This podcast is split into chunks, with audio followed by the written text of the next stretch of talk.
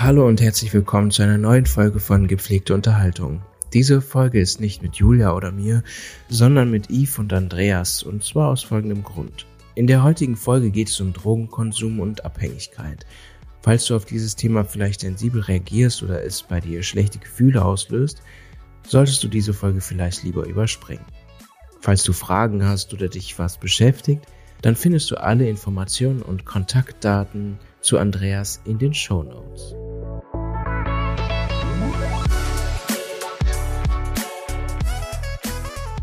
Ja, liebe Zuhörerinnen, liebe Zuhörer, heute hört ihr einen weiteren Podcast von uns und heute mit einem sehr sensiblen Thema. Vorweg aber, mein Name ist Yves, ich bin Krankenpfleger, ich arbeite seit vielen Jahren beim Born Gesundheitsnetzwerk und ich habe mir heute einen wunderbaren Gast eingeladen, nämlich den Andreas. Hallo Andreas. Hi Yves. Andreas, ich möchte eine kurze Einleitung machen, worum geht's heute und dann wird ganz sicher ein großer Redeanteil bei dir sein, weil ich neugierig bin, darüber was zu erfahren. Das Thema heute ist Drogenkonsum unter Pflegefachkräften. Genau. Ähm, ich bin seit 1993 in der Pflege und äh, seit vielen Jahren und bin damit recht wenig in Berührung gekommen. Ich habe mal überlegt, als ich diese Überschrift des Themas gefunden hatte, wann ist mir das mal begegnet und ich erinnere mich daran, dass es 1999 war, dass ich einen ehemaligen Stationsleiter, wo ich mal eine Ausbildung war, und Novalgin-Missbrauch tatsächlich auch wieder in der Entzugsstation, in der ich gearbeitet habe, wieder getroffen habe. Ansonsten bin ich mir bewusst, es ist wohl ein Thema, aber es ist kein offensichtliches. Und ich habe mir mal die Mühe gemacht und mal nach Zahlen geschaut, was wissen wir darüber. Und äh, liebe Zuhörerinnen, liebe Zuhörer, für euch kurz zur Einstimmung. Ich habe beim Bundesministerium für Gesundheit mal nachgeschaut und dort gab es eine große repräsentative Studie aus 2018, die sagt, Ungefähr 12 Millionen Menschen in Deutschland rauchen. Ungefähr 1,6 Millionen Menschen sind alkoholabhängig. Schätzungen legen nahe, dass ca. 2,3 Millionen Menschen von Medikamenten abhängig sind. Rund 600.000 Menschen weisen einen problematischen Konsum von Cannabis und weiteren illegalen Drogen auf. Und ca. 500.000 Menschen zeigen problematisches oder sogar pathologisches Glücksspielverhalten. Und im Podcast heute möchte ich gerne auf den Fokus richten der rund 600.000 Menschen in Deutschland, die Cannabis und andere illegale Drogen konsumieren und das nochmal einschränken, insbesondere auf die Pflege.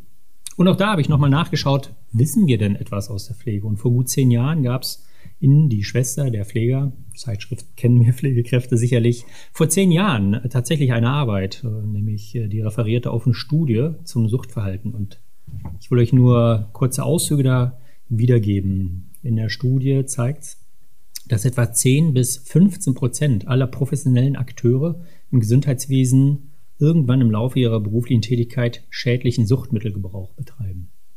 10 bis 15 Prozent. Ein weiterer Verweis geht auf die Beobachtung eines psychiatrischen Krankenhauses hier in Deutschland, in denen ersichtlich wird, dass bei 78 Prozent aller dort behandelten Pflegekräfte eine Abhängigkeitserkrankung vorlag. 78 Prozent aller behandelten Pflegefachkräfte ursächlich auf eine Abhängigkeitserkrankung zurückzuführen. Wahnsinn. Und in 2014 gab es eine Umfrage über 1800 Pflegekräfte, die in Deutschland und Österreich befragt wurden. Und 60 Prozent der deutschen Pflegefachkräfte beantworteten die Frage nach Ja, ob sie bei sich oder bei ihren Kolleginnen auf den Stationen oder in Einrichtungen, wo sie tätig sind, ein Suchtmittelproblem beobachtet haben. 60 Prozent. Es ist ein Thema. Es ist allerdings ein Thema, das, tja, also es ist offensichtlich ein wichtiges und ernsthaftes Thema, aber scheinbar das totgeschwiegen wird oder vielleicht auch totgeschwiegen werden soll. Wir wollen heute genauer hinschauen. Und äh, vielen lieben Dank, Andreas, dass du dich bereit erklärt hast, denn mit dir haben wir einen Gast, der harte Drogen konsumiert hat und heute andere Menschen, andere auch Pflegefachkräfte dabei unterstützt, von diesem Konsum wieder loszukommen. Vielen Dank erstmal, dass du dich bereit erklärt hast, über dieses sensible Thema mit uns zu reden. Ich erlaube mir, dir viele Fragen zu stellen, vielleicht auch tiefe Fragen, und du bist derjenige, der entscheiden wird, was möchtest du da verantworten und was auch nicht. Da liegt Gerne. die bei dir. Dann bitte stell dich doch unseren Zuhörern und Zuhörern einmal kurz vor. Ja, ich äh, bin Andreas Bischoff. Ich bin seit 2011, Ende 2011 im Born Gesundheitsnetzwerk, bin gelernter Krankenpfleger, bin 36 Jahre, Papa einer siebenjährigen Tochter. Ja, genau. Und ich habe meine ganze berufliche Laufbahn ähm, nach der Ausbildung hier im Born Gesundheitsnetzwerk verbracht. Ja, genau. Mhm. Wofür bist du heute hier? Wofür erklärst du dich heute bereit? Kannst du das so in zwei, drei Sätzen umschreiben? Erst einmal? Ja, ich möchte gerne andere Pflegekräfte dazu ermutigen, die ein Suchtmittelproblem haben, dass sie vielleicht einmal merken, dass sie erstens nicht alleine damit sind und dass dieses Thema angesprochen werden muss und darf. Und ähm, gerne möchte ich auch die Menschen, die das hören, dazu ermutigen, dass sie sich vertrauensvoll an mich wenden können. Das bedeutet auch, wenn es Leute bei uns im Unternehmen gibt oder in anderen Unternehmen. Ähm, das hatte ich auch schon beim Vorfeld mit dir, glaube ich, besprochen, Yves, mhm. dass äh, wenn Menschen sich aus unserem Unternehmen bei uns melden, dass das definitiv bei mir bleibt, dass es nicht mhm. zu dir getragen wird. Und ähm, ja, genau. Und dann würde ich gerne beraten oder auch mit den Leuten arbeiten, mhm. wenn sie Lust haben. Denn ich habe eine Coaching-Ausbildung gemacht, aber dazu vielleicht gleich nochmal mehr. Mhm. Und ähm, genau. Ja, vielen Dank erstmal für den ersten Überblick. Äh, bevor wir also gleich eintauchen, ich verstehe gerade die Botschaft, Andreas, mit Drogenkonsum muss ich nicht immer in der Opferhaltung sein, sondern es gibt einen Weg daraus, auch wieder in die Gestalter des eigenen Lebens zu werden. Ja, absolut. Ne? Ah, Denn okay. wir Menschen, die Drogen konsumieren, fühlen sich meistens minderwertig Mhm. Und ja, dass wir halt nichts wert sind und dabei sind wir, obwohl wir Drogen konsumieren oder Drogen konsumiert haben, mhm. genauso wertvoll und haben das Gleiche verdient wie die anderen Menschen. Und ähm, mhm.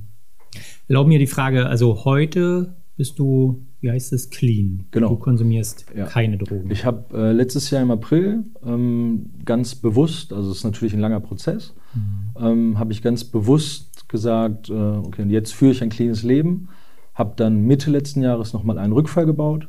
Mhm. Ähm, genau, und seitdem bin ich aber clean und ähm, habe äh, neben dem Drogenkonsum auch mein Gewicht reduziert äh, um 20 Kilogramm. Mhm. Ähm,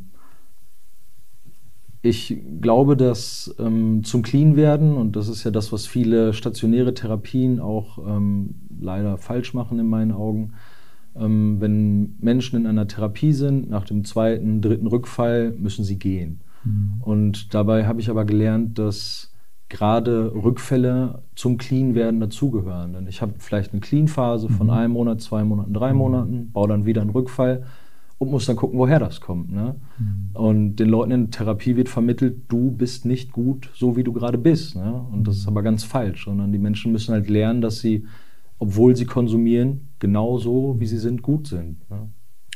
Ich würde da gerne gleich nochmal anknüpfen bei deinem eigenen Erleben oder möglicherweise auch, wie du unterstützen kannst beim Clean werden. Das finde ich gerade schon mal spannend, was du gesagt hast. Rückfälle gehören dazu oder sind vielleicht sowas wie ein natürlicher Prozess.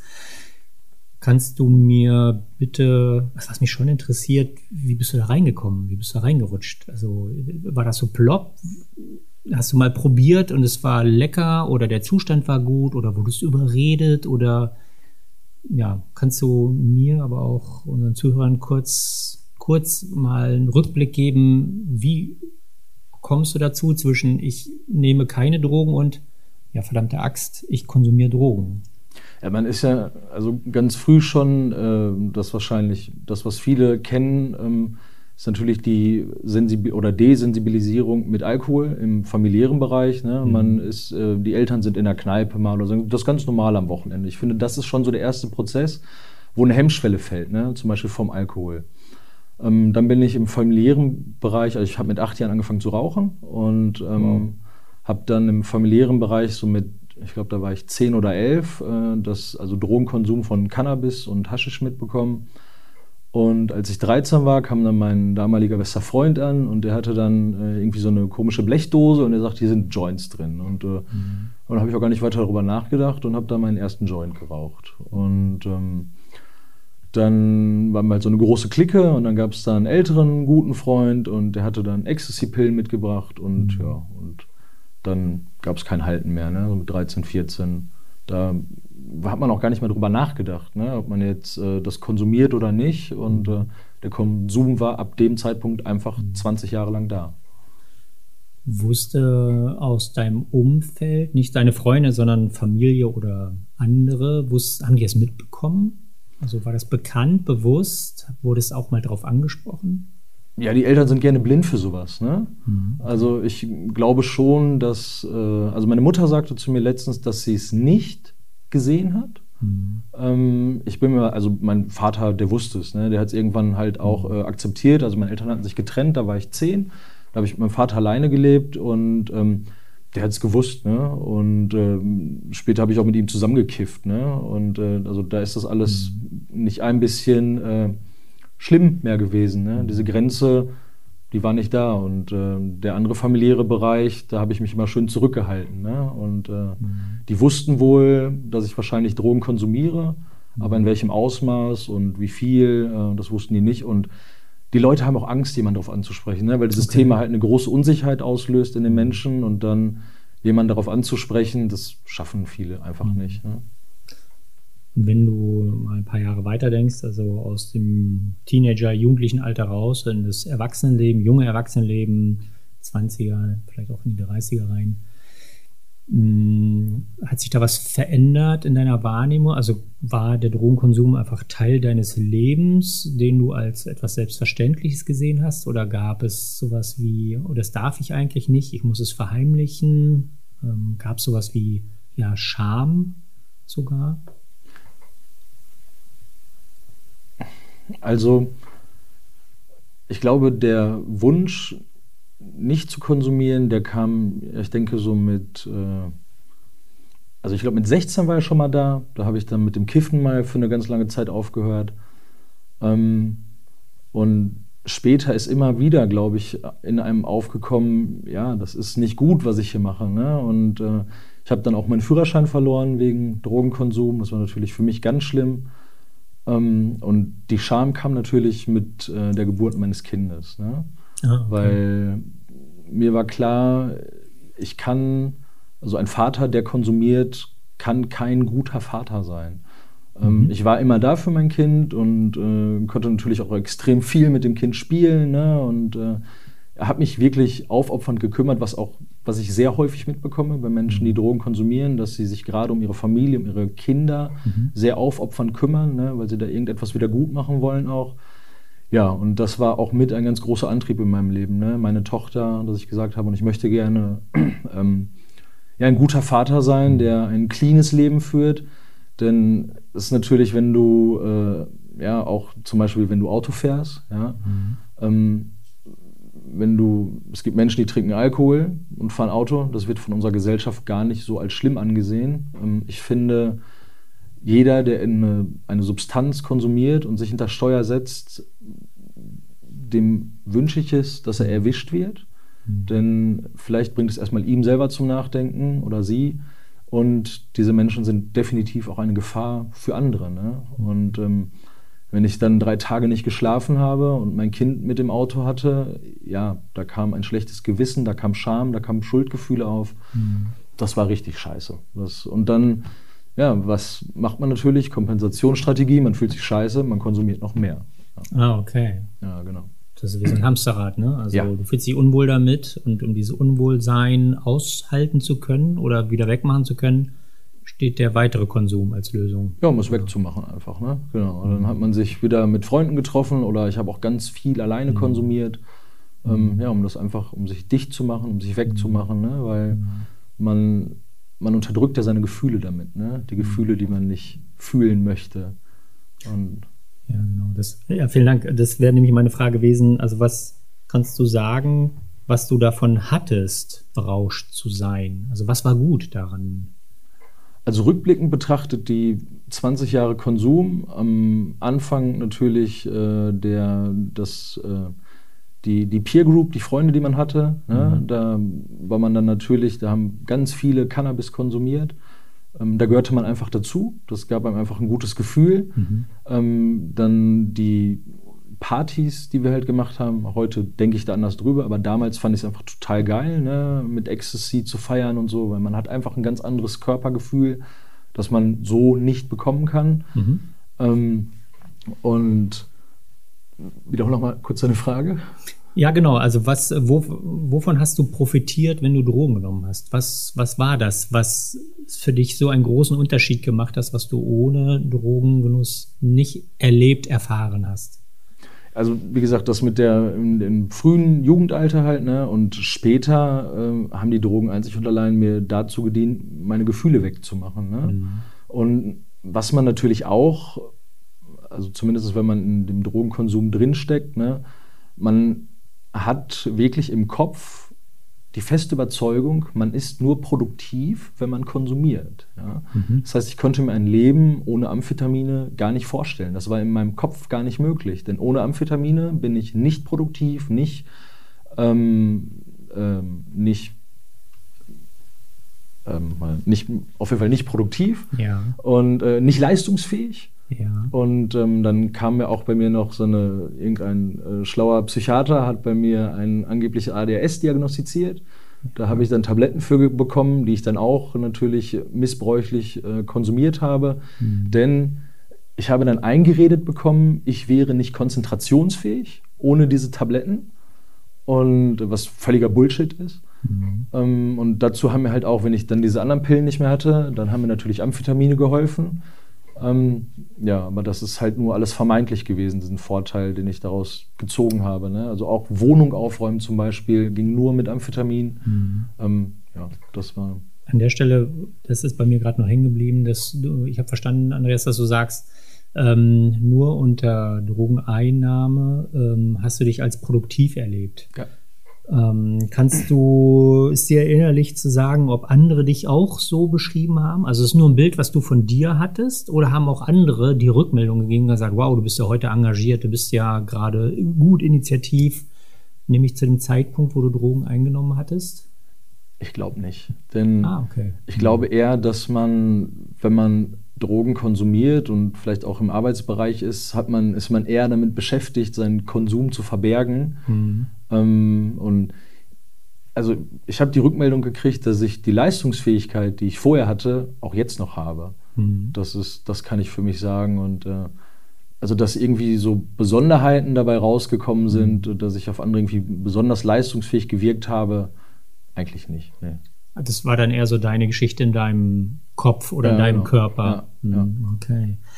Hm, was mich interessiert, ähm, hast du Kontrolle darüber gehabt, wann du Drogen konsumiert hast, wie viel, die Menge, den Zeitpunkt? Ähm, also hast du das steuern können, ganz bewusst, oder fühltest du dich eher getrieben, dass so dieses klassische Bild von Abhängigkeit, jetzt muss ich unbedingt? Oder konntest du das freiwillig Hattest du eine freiwillige Entscheidung darüber? Nie. Für dich? Ah, okay. Also, ich habe, wenn es mir psychisch sehr schlecht ging, äh, zum Beispiel ja, wenn, nach einer Trennung oder beim Tod meines Vaters, mhm. ähm, da habe ich nicht konsumiert, weil ich halt wusste oder irgendwie, ich weiß nicht warum, den Grund dafür habe ich noch nicht herausgefunden, aber wenn ich ich wusste halt, wenn es mir psychisch sehr schlecht geht und ich dann noch drei Tage wach bin, dann kann ich auch in eine Klapse gehen. Ne? Mhm. Ähm, das war so, also wenn es mir schlecht ging, dann konnte ich auch sagen, nee, jetzt möchte ich nicht konsumieren, aber ansonsten nie. Nicht, äh, weder über die Menge, noch über den Zeitraum, noch über den Ort, die Zeit. Mhm. Ich, ja, ich habe immer konsumiert, immer. Das heißt also, ja, du hast die Kontrolle nicht. Ein Stück weit hat die Droge die Macht über dich. Und vielleicht, da kommen wir gleich ja nochmal drauf, ist das ja auch nochmal so ein Querverweis auf Rückfälle gehören zum Clean-Werden-Prozess, weil ja es immer wieder so ein Spiel ist, ne? zwischen habe ich die Kontrolle oder. Ja, also der innere Suchtdruck ist natürlich, äh, das ist, man kann sich das gar nicht vorstellen, also ja. wenn man das halt nicht, das ist so wie, wenn man ausgehungert ist, so ähnlich. Ne? Nur, dass mhm. das Ganze sich nicht im Magen abspielt, sondern im Kopf. Mhm. Ja? Und wenn man mal zwei Tage vielleicht zu hungern anfängt, mhm. und dann vor so einem vollen Kühlschrank steht und dann will man sich vom Essen abhalten, obwohl es eigentlich gar keinen mhm. wirklichen Grund erstmal subjektiv dafür mhm. gibt oder objektiv. Ähm, so wirken halt auch die Drogen im Kopf. Ne? Mhm. Man hat einen unheimlichen Drang zu konsumieren und dann sitze ich, ich erinnere mich an Tage, dann sitze ich im Wohnzimmer und ich will nicht. Ich will jetzt aber, ich will nicht, ich will, ich will nicht, ich will. Und irgendwann ist aber der Suchtdruck so groß, dann wählt man eine Nummer, dann fährt man los und dann. Äh, mhm. Ist es dann überhaupt eine Frage von zu sagen, du bist nicht willensstark genug, dann einfach nicht zu konsumieren? Also kann man das an einem Grad von Willensstärke messen oder hast du dein, aus deinem persönlichen Erleben oder auch von Kunden, mit denen du ja auch schon im Kontakt bist oder gewinnt das einfach die Oberhand?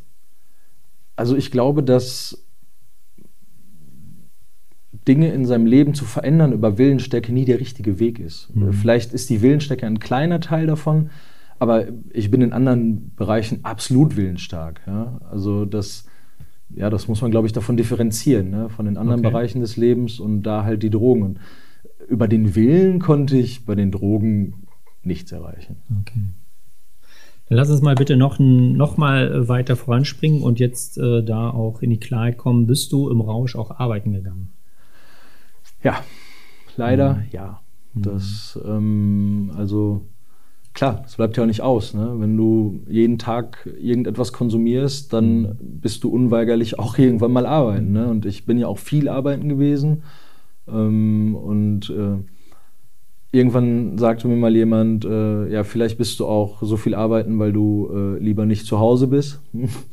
ja, das ist wohl auch richtig gewesen. Ja. Und ähm, ja, im Drogenrausch zu arbeiten, also die schlimmste Erfahrung, die ich hatte. Also ich war halt immer extrem verantwortungsvoll. Ne? Ja. Das heißt also ich, und das ist glaube ich auch das gewesen, was mir vielleicht so ein bisschen den Arsch gerettet hat. Ich war halt fachlich sehr kompetent in dem, was ich getan habe. Mhm.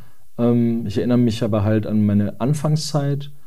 Ähm, na, wenn dann auf dem Pulsoximeter die Zahlen anfangen zu hüpfen, dann ist es halt nicht mehr lustig. Ne? Mhm. Und dann merkst du halt, das ist alles nicht mehr gut, was du hier machst. Mhm. Aber ja, dann schafft man es, äh, aber trotzdem nicht davon loszukommen. Ne? Mhm. Und ähm, Menschen, die Drogen konsumieren, ähm, sind häufig aber auch sehr empathisch, sehr einfühlsam. Ne? Mhm. Und ich weiß, dass meine Kunden in den zwölf Jahren, in denen ich jetzt äh, im Unternehmen arbeite, mich wirklich geliebt haben. Also es mhm. gab nie einen Kunden, der mich nicht sehen wollte und auch kein Angehöriger. Mhm.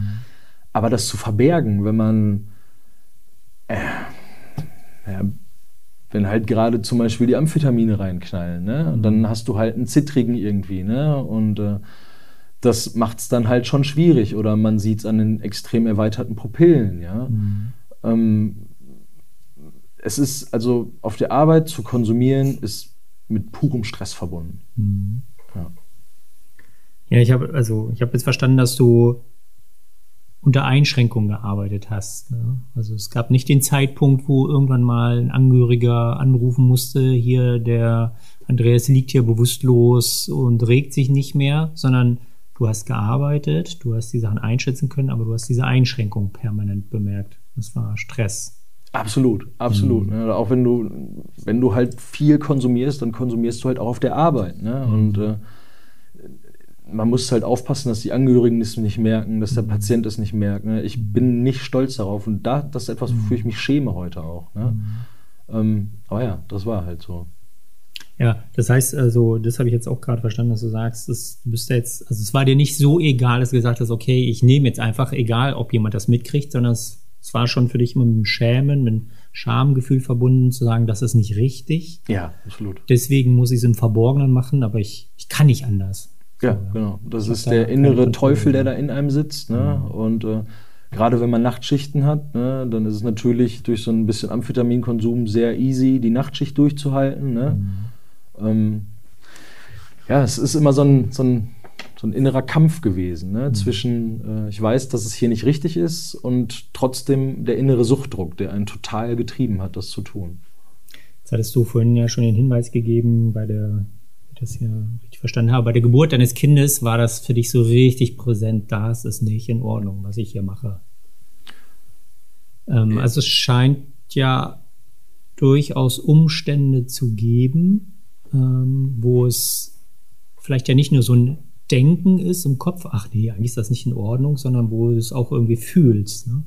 Das kann doch nicht so sein. Also Kinder sind hochsensibel und Kinder merken die Schwingung von uns Eltern. Mhm. Und ich weiß, ich, ich habe mich mega geschämt, wenn mein Kind bei mir war und ich auf die Toilette gegangen bin zum Konsumieren. Mhm. Und äh, ja, das Kinder spüren das, dass man anders ist. Klar, ich bin aktiver, ich äh, habe vielleicht einen trockenen Mund, ich spreche nicht so ganz klar. Ich könnte immer noch im Boden versinken, wenn ich darüber nachdenke. Aber das war, ja, das, das waren so die Momente, wo ich für mich gemerkt habe, und das möchte ich auf Dauer nicht mehr. Ne? Ich möchte ein guter Vater sein, ich möchte ein mhm. Vorbild für mein Kind sein. Mhm. Und diese Momente waren es wirklich, die reingehauen haben. Ne? Da, hat auch der, ja, da hat auch der Konsum keinen Spaß mehr gemacht. Mhm. Hat das, hat das was so von extrinsischer Motivation? Ich möchte hier anders sein, als ich die Person, die ich gerade bin, die dann in dir irgendwas angestoßen hat. Jetzt muss eine Veränderung her. Zumindest erstmal der Wunsch nach einer Veränderung.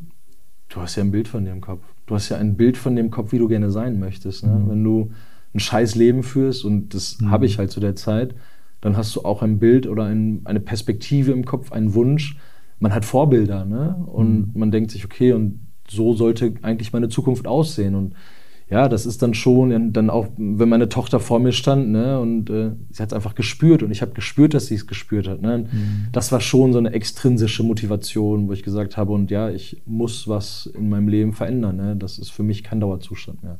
Wie bist du es angegangen? Wie bist du es angegangen, als du für dich klar hattest, ich muss was ändern? Was hast du getan? Was hast du ausprobiert? Also ich, ich habe damals meine erste Ausbildung, die ich gemacht habe, da war ich äh, 17 und bin 18 geworden. Also in Lünen war das, da habe ich meine erste Krankenpflegeausbildung begonnen. Ähm, da wurde ich gekündigt nach einem halben Jahr, was auch sehr, sehr gut war. Ähm, da habe ich dann aber gemerkt, okay, der Konsum hat mich jetzt deutlich vom Arbeiten abgehalten. Ich habe mir zu viele Krankenscheine genommen ne? und bin dann das erste Mal in eine Therapie gegangen. Und ähm, diese Therapie habe ich aber schon mit dem Gedanken begonnen, dass ich die nicht zu Ende führen werde, weil ich lieber das, die Sommerferien mit meinem Kumpel verbringen wollte. Und dann mhm. ja, habe ich nach zwei Monaten äh, die Therapie unter dem scheinheiligen Vorwand abgebrochen da und äh, ja, habe das dann sein gelassen. Und dann war ich jahrelang wieder ohne irgendeine Begleitung. Und ähm, dann interessanterweise fing es dann an, ich bin damals äh, zu Simon hingekommen, weil ich zu Hause massiven Stress hatte. Und äh, ich habe Simon um eine, ähm, um eine Mitarbeiterwohnung gebeten, weil ich halt zu Hause raus wollte von meiner Ex-Lebensgefährtin. Und ähm, Simon sagte zu mir, ja, du kannst eine Wohnung haben, aber mhm. ich würde dir vorschlagen, dass du einmal zum Coaching hingehst. Mhm. Ja, und da, ähm, dann war ich erst bei einer Coaching-Dame, das hat mir aber nicht gefallen. Und dann bin ich zu einer anderen hingegangen. Und ähm, ja, da diese Frau hat dann äh, ja, innerhalb von einer halben Stunde mir mal so krass auf den Zahn gefühlt. Mhm. Und dann haben wir Schema-Coaching gemacht. Dann habe ich erfahren, so wer ich bin, wie ich auf andere vielleicht wirke. Mhm. Und ähm, ja, da ging es dann so das erste Mal wirklich ins Eingemachte mit, äh, äh, ja, mit, dass ich mich mit mir auseinandergesetzt habe. Und ähm, das war für mich ein Prozess. Und danach habe ich aber trotzdem so weiter konsumiert wie vorher. Ich würde sagen, es ist sogar noch schlimmer geworden.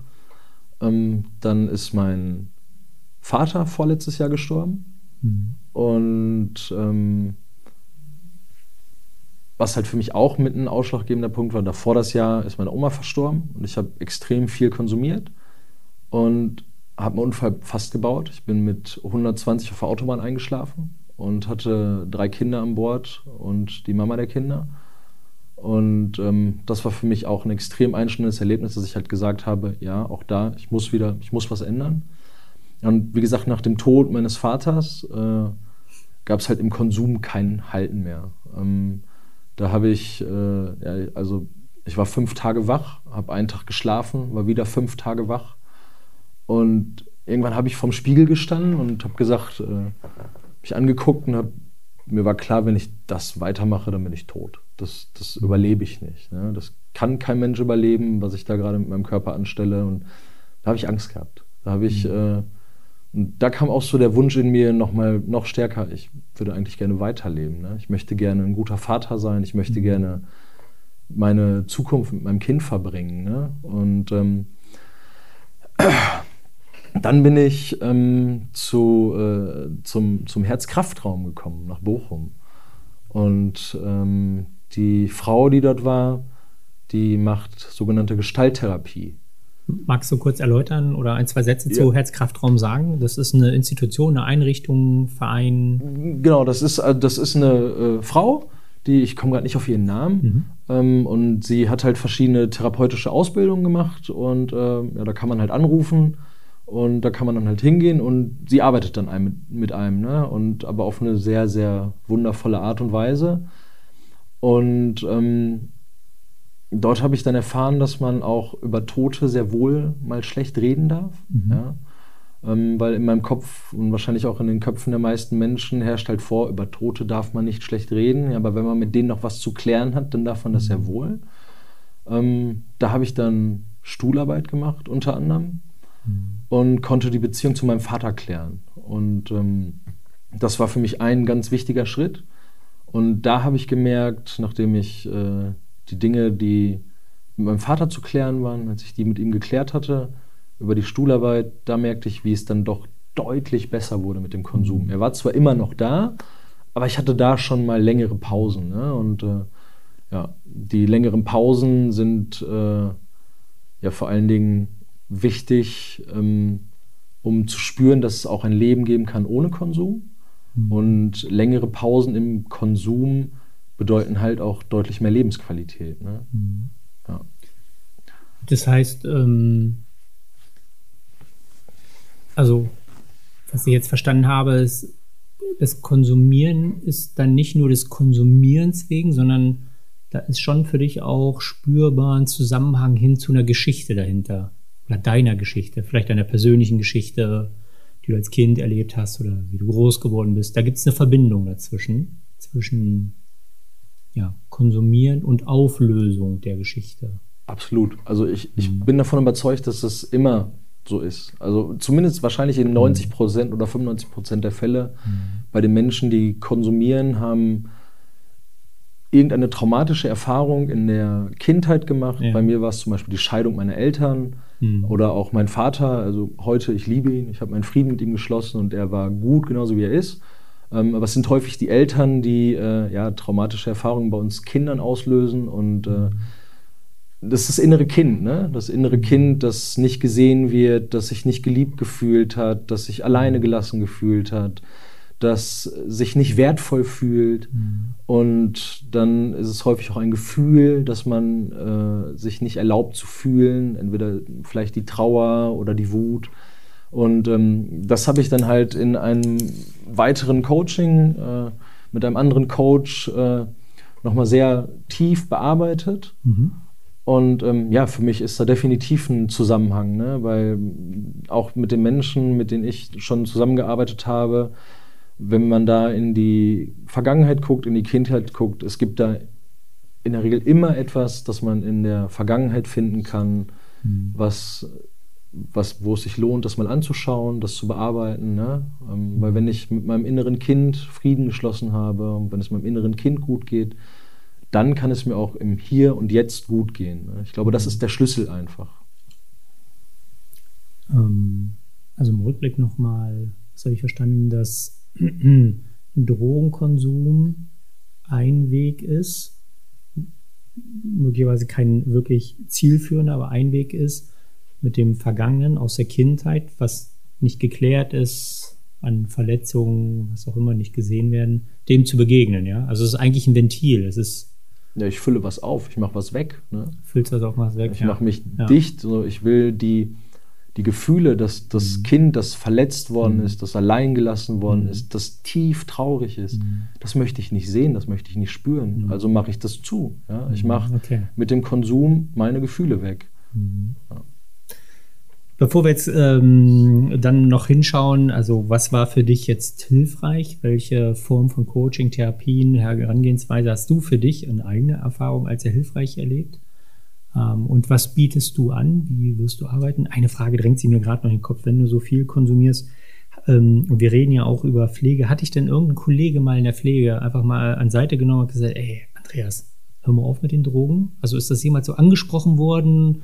Hat das, oder ist das alles nur so, ja, das ist halt der Andreas, der ist heute wieder ein bisschen drüber oder wie gesagt, das ADHS oder so? Also hat dich mal jemand konkret darauf angesprochen oder gefragt, dass du Drogen nimmst? Nicht einmal. Nicht einmal. Mhm. Obwohl es viele Gelegenheiten gab, wo du Kontakt mit anderen hattest und auch äh, berauscht warst. Ja, früher fast bei jeder Übergabe. Ne? Ich glaube, mhm. es gab kaum Übergaben, wo ich irgendwie äh, klar gewesen bin. Ne? Aber ich glaube, das hat einmal das wie das gleiche wie bei meiner Familie. Ne? Die Leute haben Angst, jemanden darauf anzusprechen. Ne? Man mhm. könnte auch jemanden vom Kopf stoßen. Ne? Okay. Das, das ist, vielleicht denken die Leute, sowas ist halt nicht in gut gemeinter Absicht. Mhm. Ne? Und dann könnte ich das falsch verstehen. Und vielleicht ist es ja auch gar nicht so. Dann würde man einfach etwas behaupten, was nicht so ist. Jetzt hast du es nicht erlebt. Ähm, könntest du dennoch mal reinhören? Ja, es ist jetzt natürlich die Vergangenheit, aber Hättest du es als hilfreich oder als wünschenswert empfunden oder wäre es dir auch egal gewesen? Also ich frage mich gerade, wie wäre es angekommen, wenn wir uns jetzt begegnet wären und ich äh, dich darauf angesprochen hätte? Wärst du vielleicht dankbar dafür, das zu thematisieren? Hättest du es weggewischt oder hast du da, kannst du dich erinnern? Oder hättest du gar gesagt, ey, was erlaubst du dir hier überhaupt, äh, mich zu fragen? Ich glaube, als erstes hätte ich mich geschämt. Mhm. Und dann wäre es darauf angekommen, wer mich angesprochen hätte, mhm. weil vielleicht gibt es auch äh, Menschen, die keine gute Intention dahinter haben, ja, mhm. weil man hat ja auch, man versteht sich nicht mit jedem Kollegen gleich, ne, und ähm, da hätte ich mir halt auch schon vorstellen können, wenn mich da jemand drauf angesprochen hätte, wo jetzt die Chemie nicht so gestimmt hätte, hätte ich mir gedacht, der will mir auf jeden Fall nichts Gutes.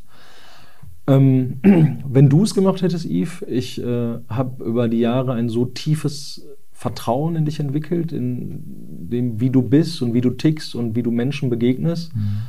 Ähm, ich glaube, ich hätte mich vielleicht gefreut, dass mhm. jemand da ist, der es endlich sieht, der es endlich anspricht, ne? Mhm. weil dann brauche ich es nicht mehr verbergen und jetzt ist dann ist der Zug abgefahren und jetzt bin ich in Zugzwang, jetzt muss ich handeln, weil so kann ich dann halt auch nicht mehr weiterarbeiten. Ja, also ich hätte es äh, auf jeden Fall nicht abgestritten, ne? weil die die, die Sachen lagen ja, also es war ja offensichtlich, wenn man hingeguckt hätte. Ne? Ich hätte es nicht mehr abstreiten können. Ne? Lass mich da bitte noch mit einer Frage anknüpfen. Hast du eine Empfehlung an, an uns, Kolleginnen und Kollegen in der Pflege, wenn wir glauben, wahrnehmen, Mensch, da stimmt doch was nicht. Also da ist doch jemand berauscht, da konsumiert doch jemand Drogen. Das ist ja erstmal eine Annahme. So. Hast du eine Empfehlung, ähm, daraus gehen, sollten wir die Person ansprechen, fragen, empathisch, Klappe halten? Also da ich weiß, dass bei uns im Unternehmen das mit Sicherheit nicht mit einer Kündigung einhergeht, sondern dass unser Menschenbild einfach ein ganz anderes ist, dass wir ja Menschen voranbringen können wollen, dass wir Menschen helfen wollen, glaube ich, wäre es schon sinnvoll, also ich weiß nicht, ob vielleicht das auch in der Verpflichtung des Arbeitgebers liegen könnte, ähm, wenn, wenn da ein Hinweis besteht, äh, ja, mit dem Menschen den zum Gespräch einzuladen, natürlich ganz sensibel, ne, mal zu gucken, was ist da los, ist da was dran? Mhm. Und wenn der Mensch sich öffnet und sagt, ey, ja, das ist scheiße gerade, ne, und äh, ich würde mich über Unterstützung freuen, ähm, ja, ich glaube schon, dass wir das machen. Und ich glaube auch, dass wenn Kollegen sehen, dass, äh, dass, dass es jemanden gibt, der ähm, eventuell Drogen konsumiert oder mhm. der sich irgendwie berauscht oder auch Tabletten. Ich glaube, dass Tabletten auch ein Riesenthema sind. Mhm. Ähm, ja, jemanden wohlwollend darauf anzusprechen und zu sagen, hey, ich sehe da was, ich bemerke da was, ich habe das Gefühl, dass vielleicht auch deswegen die Arbeit nicht gut läuft. Ne? Und mhm. ich denke, es könnte vielleicht auch eine Gefahr sein für den Patienten, wie du gerade arbeitest. Ne? Und äh, mhm. woher kommt das? Möchtest du darüber reden? Ne? Und äh, ja. Also klares Zeichen von dir, an die Zuhörerinnen und Zuhörer thematisieren, ist viel besser als zu tabuisieren. Absolut. Damit Weil wenn ich es tabuisiere, reinkommt. dann bleibe ich damit alleine. Ne? Mhm. Und äh, den Menschen, die konsumieren, die fühlen sich schon schlecht genug. Und mhm. äh, wenn ich, wenn ich, wenn keiner auf sie zugeht, dann ist es auch mhm. unheimlich schwer, dass sie aus diesem Teufelskreis rauskommen. Ne? Mhm. Es muss halt offen gemacht werden. Und wenn jetzt jemand vielleicht ich weiß nicht, Tabletten konsumiert, kifft oder was auch immer. Mhm. Es kommt ja auch immer darauf an, ist er noch arbeitsfähig? Ne? Also das sehe ich schon ja. sehr differenziert. Ne? Also ich, ich, glaube, es gibt einige, die sich am Wochenende ihren Joint rauchen ne? oder auch mal ein Bierchen zu viel trinken, die trotzdem verantwortungsvolle Pflegekräfte sind. Ne? Das muss ja nicht gleich einhergehen, dass der Mensch nicht mehr ja. in der Pflege arbeiten darf und soll. Ne? Mhm. Eben gerade ist noch was äh, mir angeklungen, bevor wir gleich auf die ähm, also das Therapeutische oder das Coachen, also was hast du als positiv erlebt und was, wie arbeitest du? Ist gerade nochmal bei mir angeklungen. Ich habe so ein Bild von der Genuss von, oder Genuss im Sinne von also Missbrauch von Drogen führt zur Einsamkeit. Also andere Menschen kehren sich ab, weil sie, ja, sie nicht trauen, überfordert sind. Und dann klang was in mir gerade an, resonierte was von, und doch gerade in diesem Zustand hast du damals auch eine Sehnsucht nach Verbundenheit gehabt. Ja, mhm. genau. Also diese Sehnsucht nach Verbundenheit ist ja sowieso das, was uns Menschen antreibt. Ne? Mhm. Und man fühlt sich alleine, man fühlt natürlich, wenn man mit seinen Leuten unterwegs ist ne, und äh, im Konsum drinsteckt, ist einem sowieso alles egal, aber dann irgendwann kommt man halt auch wieder runter und äh, ja, man wird sich schon wünschen, glaube ich, dass dieser Teufelskreis unterbrochen wird. Ne? Und dazu gehört es einfach auch, dass man sich anderen Menschen anvertraut. Ne? Und ähm, ja, diese Sehnsucht, jemandem vielleicht mal zu zeigen, wie schlecht es mir wirklich ging, die ist schon da gewesen. Ne? Ja. Also auch nochmal ein Aufruf oder ein, ein, guter Hinweis an uns, an alle Zuhörerinnen, alle Zuhörer, zu sagen, hey, je mehr du gerade überfordert bist von dem Kollegen, der Kollegin gegenüber, wo du halt einen Drogenmissbrauch vermutest oder siehst, umso hilfreicher ist es eigentlich, aufeinander zuzugehen, ne? auf die Person. Absolut, ja, mhm. genau. Weil auch die Kollegen, die nicht konsumieren, wir haben ja auch eine Verantwortung für unsere Patienten. Ne? Mhm. Und ich kann ja nicht einfach die Augen zumachen, wenn ich sehe, da konsumiert wirklich jemand, ne? ähm, dann habe ich als Pflegekraft die Verantwortung und muss handeln. Mhm. Um das jetzt einmal hier noch äh, vielleicht entsteht ja die Frage bei den Zuhörern und Zuhörern, hm, erinnerst du dich an einen Dienst, wo du heute sagst, das hätte auch richtig schief gehen können? Oder war es immer das Level, so wie ich es verstanden habe, von du hast mit Einschränkungen einen adäquaten Job abgeliefert? Also ganz am Anfang, wo tatsächlich auf dem Pulsoximeter die Zahlen angefangen haben zu hüpfen mhm. und ich wirklich ganz schwer nur noch Herr meiner Sinne war, ähm, da würde ich heute sagen, das hätte alles im Chaos enden können. Ne? Ist mhm. es zum Glück nicht. Mhm. Ähm, aber ansonsten ähm, ja, habe ich halt eine, eine Situation im Kopf, ähm, wo, wo ich halt Nahrung über eine PG gegeben habe und vor lauter Körperzittern gar nicht mehr in der Lage war, das zu Ende zu führen. Mhm. Ähm, also zumindest für den Moment, weil ich mich dann beruhigen musste. Und da waren Angehörige da. Ich habe mich in Grund und Boden geschämt. Ne? Mhm. Ne? Aber wo es jetzt, also ich sag mal, wo es gefährlich werden, ich glaube, es kann mit Drogen immer gefährlich werden. Ich mhm. glaube auch nicht, dass man die Situation immer hundertprozentig einschätzen kann. Ähm, also ich würde es niemals für gut heißen, heute nochmal, dass, dass man in der Pflege irgendetwas konsumiert. Ne? Aber die Situation, die ich äh, erlebt habe, und ich habe halt auch, das wissen halt auch viele, viele Notsituationen erlebt und habe die auch sehr, sehr gut gehandelt. Ne? Mhm. Also am Ende haben alle überlebt. Ne? Und das mhm. war halt auch wichtig. Und deswegen würde ich sagen, zum Glück nicht. Ja. Und gleichfalls überhaupt kein Aufruf an alle zu sagen, unter Drogeneinfluss kann nichts Schlimmes passieren. Niemals. Es kann ja, immer was genau. passieren. Ne? Ja. Andreas, dann lass uns doch nochmal drauf schauen. Ähm, was mich interessiert. Was ist es jetzt? Kannst du es festmachen an etwas, dass du heute sagen kannst, beziehungsweise seit letztem Jahr, ich bin clean, aber sowas von. Also gab es da so einen Durchbruch? Gab es ein Erlebnis? Ist es eher die Folge von etwas, was wie eine Kaskade aufeinander aufbaut? Lass uns da nochmal teilhaben, bitte. Ja, also nachdem ich, ähm, wie gesagt, Mitte letzten Jahres nochmal einen Rückfall hatte, ähm, der auch sehr, also der war scheiße. Also das ist auch etwas, wo man das dran merkt. Ne? Man, man baut halt einen Rückfall und fühlt sich hundselend. Ne? Mhm. Weil einfach das Unterbewusstsein auf dem Stand ist und sagt, das brauchst du gar nicht mehr. Ne? Und ähm, dann war es so, dass ich so zum Ende des Jahres, ich glaube, also ich hatte dann, wie gesagt, Mitte des Jahres irgendwann nochmal einen Rückfall gehabt und habe dann aber auch weiter clean gelebt. Und man hat aber immer diesen, diesen Suchtdruck, der bleibt erstmal. Ja? Mhm. Und der ist richtig fies. Und äh, weil das sind diese alten, äh, ich würde sagen, man nennt das vielleicht ein Suchtgedächtnis, ja. Das sind diese alten Bahnen, die bleiben. Mhm. Und da hatte ich schon noch immer zwischendurch mal mit zu kämpfen, auch mit Rückfallgedanken. Ne? Und dann weiß ich, saß ich auf der Arbeit und habe zu mir gesagt, und jetzt übernehme ich die Verantwortung für mein Leben. Jetzt bin ich groß, Mhm. Und jetzt bin ich gesund und jetzt übernehme ich alles, was in meinem Leben passiert, übernehme ich die Verantwortung. Und habe ich da gesessen und hatte eine Gefühlsexplosion im Kopf. Das hatte auch der, äh, der Hirnforscher, den du sehr gut, Gerald Hüther, mhm. hatte ja. das auch mal beschrieben, diesen Zustand. Und es fühlte sich, ich wusste das gar nicht, ich habe nur gesagt, ich fühle mich gerade wie auf Kokain und äh, Ecstasy. Mhm. Und das hat er auch so gesagt. Ne? Ohne es konsumiert zu haben. Ohne es konsumiert ja. zu haben. Mhm. Und das war für mich so ein einschneidendes Erleben. Also diese Glücksgefühle, die da in mir ausgelöst wurden. Und da kann ich sagen, das war wirklich der Tag, als ich dann, jetzt, jetzt ist Schluss. Jetzt gibt es für mich keinen Konsum mehr, keinen Weg zurück. Ne? Und ja, das war Aha. für mich so der Tag, genau. Okay.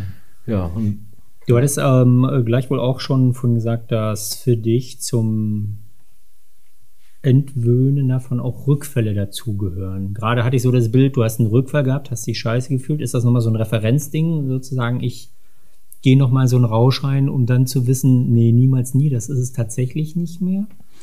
Also, ähm, gerade so, also ich habe zumindest die Erfahrung gemacht, ne? wenn man halt ja. noch sehr tief im Konsum drinsteckt und dann so mal eine Clean-Phase von zwei, drei Wochen hat oder so ähm, und dann wieder konsumiert, ähm, da muss man mal hingucken, ne? weil die, der Konsum ist ja immer eine Kompensation für irgendetwas. Ne? Und ähm, bei meinem letzten Rückfall, da habe ich das dann halt auch gehabt. Da habe ich halt auch gemerkt, okay, erstmal fühle ich mich gerade scheiße, ich fühle mich gerade nicht gut. Es war aber für irgendetwas nochmal gut. Ja? Mhm. Und dann habe ich einfach nochmal hingeguckt, bin ins Coaching gegangen, habe mich coachen lassen, habe ganz explizit für diesen Rückfall hingeguckt, wo kam der gerade her, was hat das gerade ausgelöst. Ne? Und ähm, ich glaube, so muss man immer mit Rückfällen auch äh, äh verfahren. Ne? Wenn man äh, eine Clean-Phase hat, und dann einen Rückfall hat, dann man hat ja eine Clean-Phase gehabt und in der ging es einem ja gut, zumindest vermeintlich erstmal gut. Und wenn dann der Rückfall kommt, dann muss man halt hinschauen, ne? wo kommt es gerade her? Was, wofür war gerade dieser Rückfall die Kompensation? Und wie kann ich in Zukunft genau so eine Situation besser mhm. handhaben, dass mir der Rückfall nicht passiert? Ja. Und da schließt sich der Kreis mit deiner Aussage, Rückfälle gehören in einer gewissen Anzahl oder Dauer auch zum Clean-Werden-Prozess dazu. Ja, genau. Ja. Mhm. Und was ich halt auch lernen durfte in, äh, in den Zeiten meiner Rückfälle und des Clean-Werdens, ich bin als Mensch wertvoll und gut, so wie ich bin. Mhm. Denn erst wenn ich das für mich annehme, dass ich als Mensch wertvoll und besonders bin und liebenswert bin, mhm. ähm, erst dann kann ich auch wirklich äh, immer mehr Abstand dazu gewinnen, glaube ich. Ne? Ähm, weil wir Menschen, wir, die, die konsumieren, ähm, die haben halt gerade, wenn sie eine Clean-Phase haben und dann wieder rückfällig werden, dann fühlt man sich schlecht, dann fühlt man sich scheiße, dann fühlt man sich wertlos, nutzlos, ja. Aber ich habe halt gelernt, stopp, der Konsum oder der Rückfall ist die eine Sache und trotzdem bin ich als Mensch wertvoll und liebenswert. Jetzt bin ich neugierig geworden, ob das auch ein Teil dessen ist, wie du arbeitest, wie du sagst, ähm, so gehst du vor, das ist sicherlich auch immer abhängig dann von dem Menschen, der mit dir diesen Prozess der Entwöhnung für sich selber also geht. Ähm, ist das etwas, wie du arbeitest, zu sagen, ich nehme dich an also du jetzt als Coach, du jetzt als jemanden, der mit deiner Geschichte andere befähigt, ähm, vom Drogenkonsum wegzukommen. Absolut. Ich, äh, ich versuche meinem Gegenüber das äh, Gefühl der Verbundenheit zu geben. Mhm. Und ähm, für mich ist der Mensch, der vor mir sitzt, ein besonderer Mensch, ein wertvoller Mensch. Und nur weil er Drogen konsumiert, ist er dadurch nicht ein Stückchen schlechter. Ne? Mhm. Und ähm, ich glaube, weil ich den Weg einfach schon gegangen bin, haben die Leute einfach auch dieses Vertrauen. Ne? Das, das ist das, was ich auch so ein bisschen problematisch bei den ganzen Sozialarbeitern und so finde. Also ich war halt auch in der NADO schon, ne, in der, äh, ähm, also in der, äh, in der Drops und sowas. Ne? Und da sitzen halt Menschen vor einem, die haben halt jahrelang studiert, ja, haben vielleicht mal einen Joint gezogen und wollen mir halt was über ein cleanes Leben erzählen. Und das passt einfach nicht, ja, weil die mhm. einfach diese ganzen Gefühle, die Emotionen, die dazugehören, halt nie gelebt haben. Ne? Mhm. Und ja, ich versuche halt den Menschen ähm, das Gefühl zu geben, dass sie angenommen sind bei mir. Ne? Mhm. Und ähm, Ich könnte jetzt kurz weiter ausholen, äh, also über das Coaching. Ich habe äh, letztes Jahr, Ende letzten Jahres, eine Coaching-Ausbildung begonnen. Und ähm, ich habe zu dem Zeitpunkt eigentlich gedacht, hey, ich habe die meisten meiner Themen geklärt. Ne? Und äh, das war auch gut so für mich. Ja, und dann geht man in so eine Coaching-Ausbildung und merkt, ja, Arschkarte. Ne? Also da sind noch ganz tiefe Dinge, die geklärt werden müssen und können. Ne? Und äh, da habe ich halt noch mal einiges erlebt und habe aber halt auch sehr, sehr geile Prozesse erlebt. Ne? Und diese Prozesse, ähm, die ich halt gelernt habe, die kann ich auch bei meinen Coaches anwenden. Und ähm, für mich ist in so einem Coaching erstmal, also ich lasse die Menschen reden. Ich habe immer so das Gefühl, also wenn, wenn ein Coach da sitzt und äh, man stellt ein, zwei Fragen, die kommen von ganz alleine im Redefluss. Ne? Mhm. Und ähm, dann thematisiere ich gerne die Gefühle, weil viele von uns wissen gar nicht, wofür unsere Grundgefühle überhaupt da sind, ne? was sie für eine Aufgabe in uns haben. Und dann merkt man schon ganz schnell, wenn man über die Gefühle spricht, äh, wo könnte es denn da haken? Ne? Und dann setzt man bei einem Gefühl erstmal an und ja, dann arbeitet man sich langsam vor in die, in die Vergangenheit, in die Kindheit, macht dann verschiedene Tools, um äh, innere Blockaden zu lösen ne? und ähm, gibt dem inneren Kind äh, wieder Wertschätzung und Liebe und eine Umarmung. Und ähm, ja, also der Prozess ist ein extrem langer Prozess. Und ich äh, bin auch der Auffassung, dass ich den Menschen, also ich glaube, Menschen sollten nicht zwangsläufig zu mir kommen mit dem Gedanken im Kopf, jetzt werde ich clean. Also ich glaube, den Zahn kann ich ziehen. Ja? Ähm, das ist das oberste Ziel, was man erreichen möchte, aber da gibt es ganz viele kleine Etappen. Okay. Und die muss man bereit sein zu gehen. Also man darf nicht mit dem Ziel zu mir kommen, jetzt gehe ich dahin und in zehn Stunden führe ich ein cleanes Leben. Eher unwahrscheinlich. Ne? Mhm. Sondern man, man, was vor allen Dingen da sein muss, ist die Bereitschaft, was ich halt auch gemerkt habe, wenn Menschen zu mir kommen, die vielleicht zu mir geschickt worden sind oder mal so auf Anraten, geh da mal hin und die denken, mal gucken, was er für mich tun kann. Das sind nicht nur unbedingt Leute, die halt konsumieren, das ist halt bunt gemischt. Ähm, da wird es halt schwierig. Ne? Da, da, beißt man sich den Zahn aus und äh, wenn Menschen, also es muss der innere Antrieb da sein. Es muss wirklich der Wunsch da sein, mhm. zu sagen, und jetzt bin ich an einem Punkt, wo ich in meinem Leben etwas verändern möchte. Und wenn diese Menschen zu mir kommen, ganz häufig habe ich die Erfahrung gemacht, nach zwei Stunden stehen die auf und sagen, boah, ich habe die Erkenntnis meines Lebens heute gehabt. Ne? Ja, und dann mhm. fühle ich mich gut, dann fühlen die sich gut und das ist wirklich mhm. eine gute Grundlage und eine gute gute Grundbasis, äh, um miteinander zu arbeiten. Ne? Jetzt habe ich aber verstanden, wenn äh, ich zu dir komme, weil ich Drogen konsumiere, dann muss ich das nicht vorher klar haben als Bedingung, sondern das wäre der erste Schritt, den du mit mir machst, mal abzuprüfen, hey Yves, willst du es denn wirklich, wirklich? Oder wofür willst du es wirklich, wirklich? Um da abzuprüfen, wie sehr bin ich bereit, ja, der Weg ja. ist ja kein, das klingt jetzt ein bisschen schwitzig, aber es ist ja kein leichter Weg. Ne? Es ist ja. Scheiße ist der. Ist ja sehr herausfordernd. Ne? Ja klar, wenn ich meine inneren Themen lösen möchte, dann mhm. ist das auch mit Tränen verbunden und das ist schmerzhaft. Ne? Ja. ja. klar. Also es gibt erstmal, wenn jemand möchte, dann kann er sich gerne bei mir melden, auch mhm. über mein äh, Instagram-Profil. Mhm. Und ähm, dann äh, können die gerne die Leute zu mir kommen. Dann machen wir ein Erstgespräch aus. Und dann können erstmal die Menschen entscheiden, ne? möchte ich überhaupt mit dem zusammenarbeiten, kann ich mir das überhaupt vorstellen? Ja. Ich habe genau das gleiche Recht auch. Ne? Ich sage, kann ich mir diese Zusammenarbeit überhaupt vorstellen? Und ähm, ja, dann, dann, gucken wir so in einer Stunde oder anderthalb. Also ich lege mich da nicht fest, ne? weil mhm. ich einfach auch merke, dass die Menschen so viel zu erzählen haben. Und deswegen sage ich nicht nach einer Stunde, so jetzt machen wir einen Cut, ne? weil die Stunde vorbei ist, sondern es braucht die Zeit, die es braucht. Ne?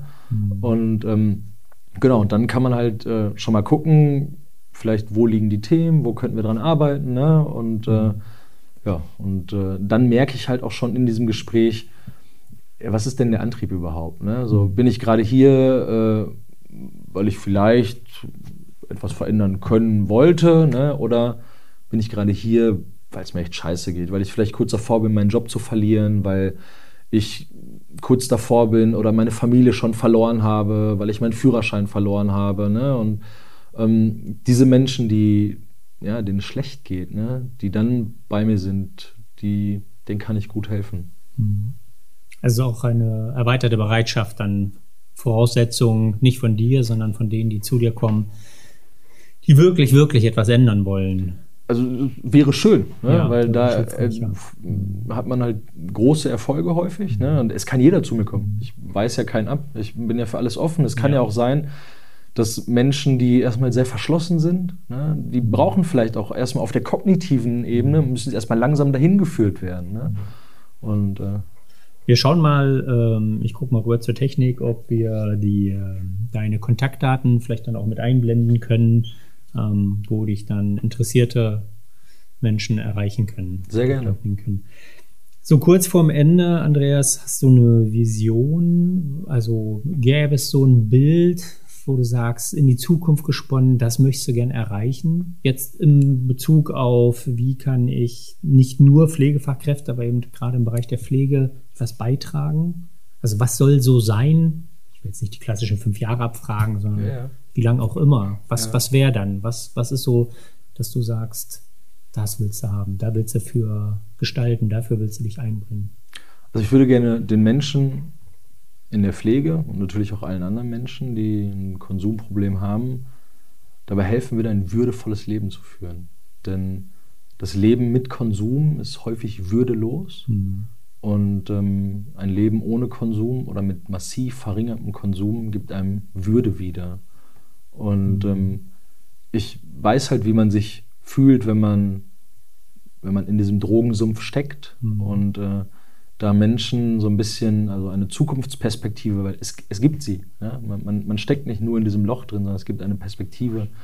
Und wenn da Menschen zu mir kommen und sagen, ja, hilf mir dabei und wir gehen gemeinsam diesen Weg und wenn ich nur fünf Leuten helfe, ist doch geil.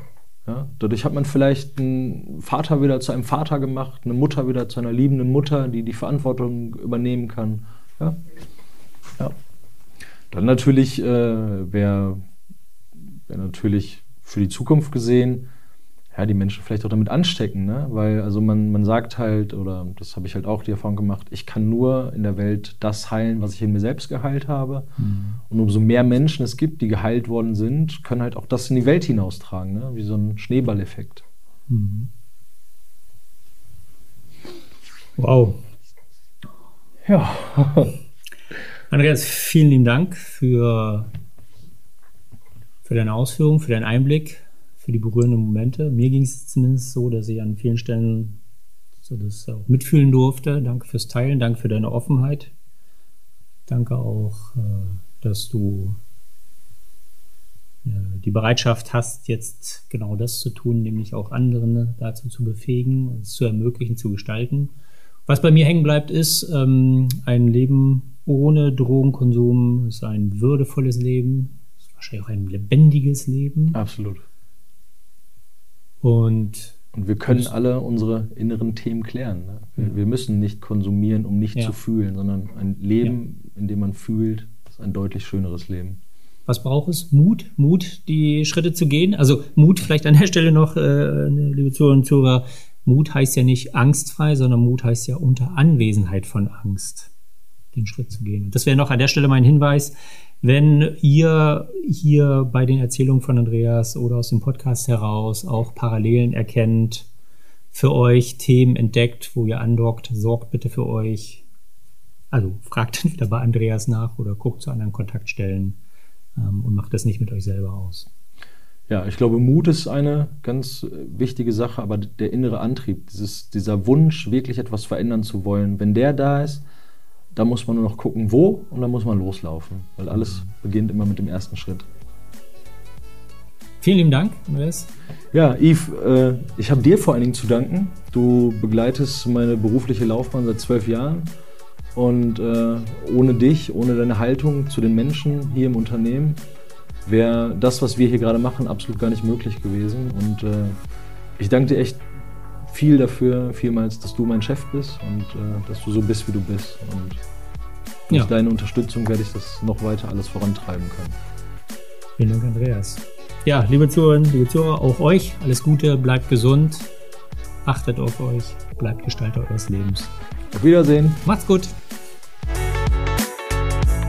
Das war's mit dem Podcast Gepflegte Unterhaltung.